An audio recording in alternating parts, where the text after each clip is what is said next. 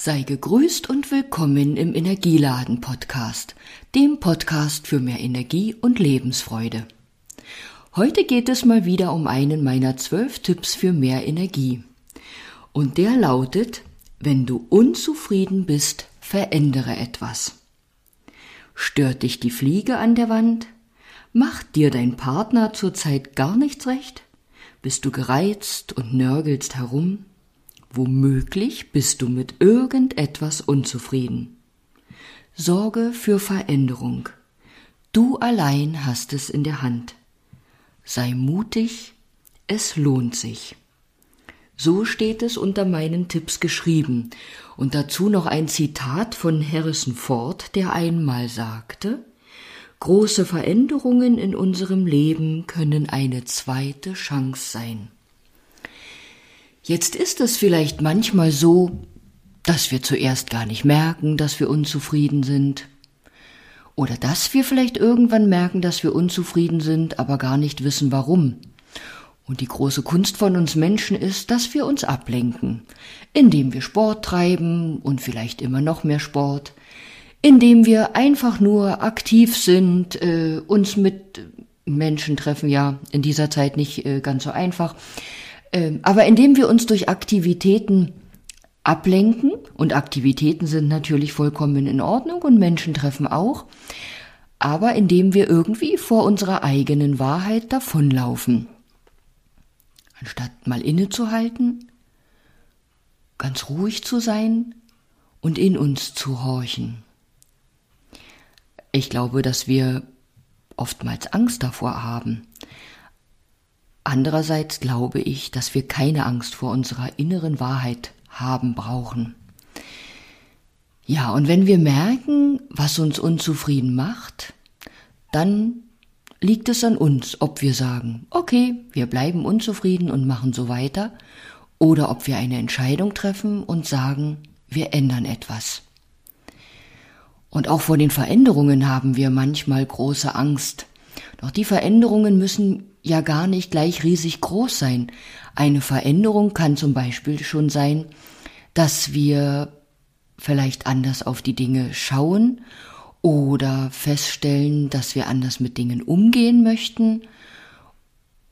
Es kann sein, dass wir unzufrieden sind, weil wir entdecken, dass wir Dinge tun, die uns nicht wirklich Freude machen, die wir nur tun, weil wir meinen, ja, die müssen getan werden, weil wir dann gute Menschen sind, aber wir haben das Recht, Dinge zu tun, die uns Freude bereiten.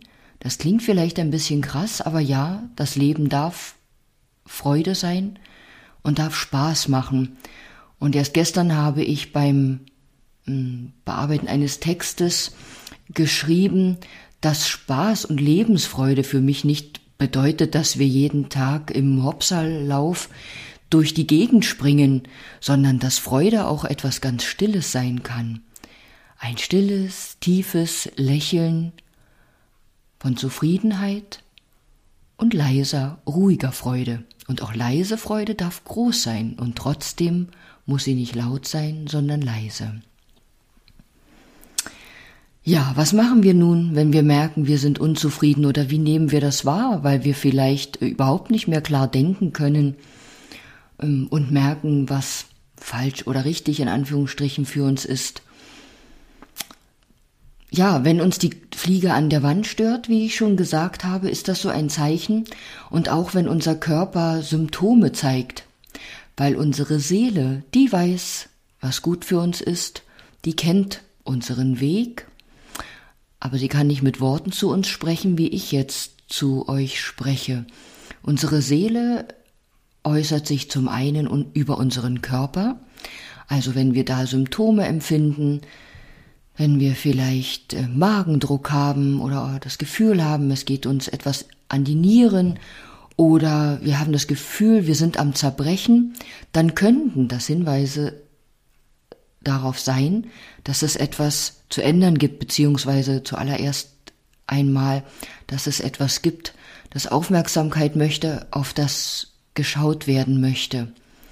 Und ähm, ein weiterer Weg, den unsere Seele nutzt oder das Potenzial, die Magie, die uns umgibt, indem wir auf Bilder oder Worte stoßen, die wir sehen sollen, die wir lesen sollen. Das kann eine Überschrift in einer Zeitschrift sein, das kann ähm, ein Plakat sein, das du irgendwo im Vorbeifahren entdeckst, das kann ein Satz sein, der dir in einem Film oder einer Reportage ganz besonders auffällt oder der dir gar nicht wieder aus dem Kopf, aus dem Kopf geht. Ja, lange Rede, kurzer Sinn. Hab den Mut zur Veränderung, wenn du unzufrieden bist. Und für die Frauen, die uns zuhören, ich arbeite ja als ganzheitlicher Coach für Frauen Mut und Selbstvertrauen. Ich unterstütze auch gern, wenn es um Entscheidungen geht.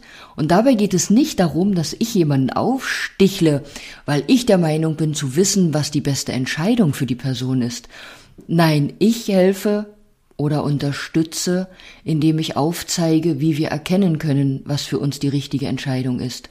Und das kann nicht ich wissen, das kann nur die betroffene Person wissen. Aber es gibt Wege und Möglichkeiten, die wir nutzen können, die auch ich von Zeit zu Zeit immer wieder nutze, wenn es bei mir um Entscheidungen geht.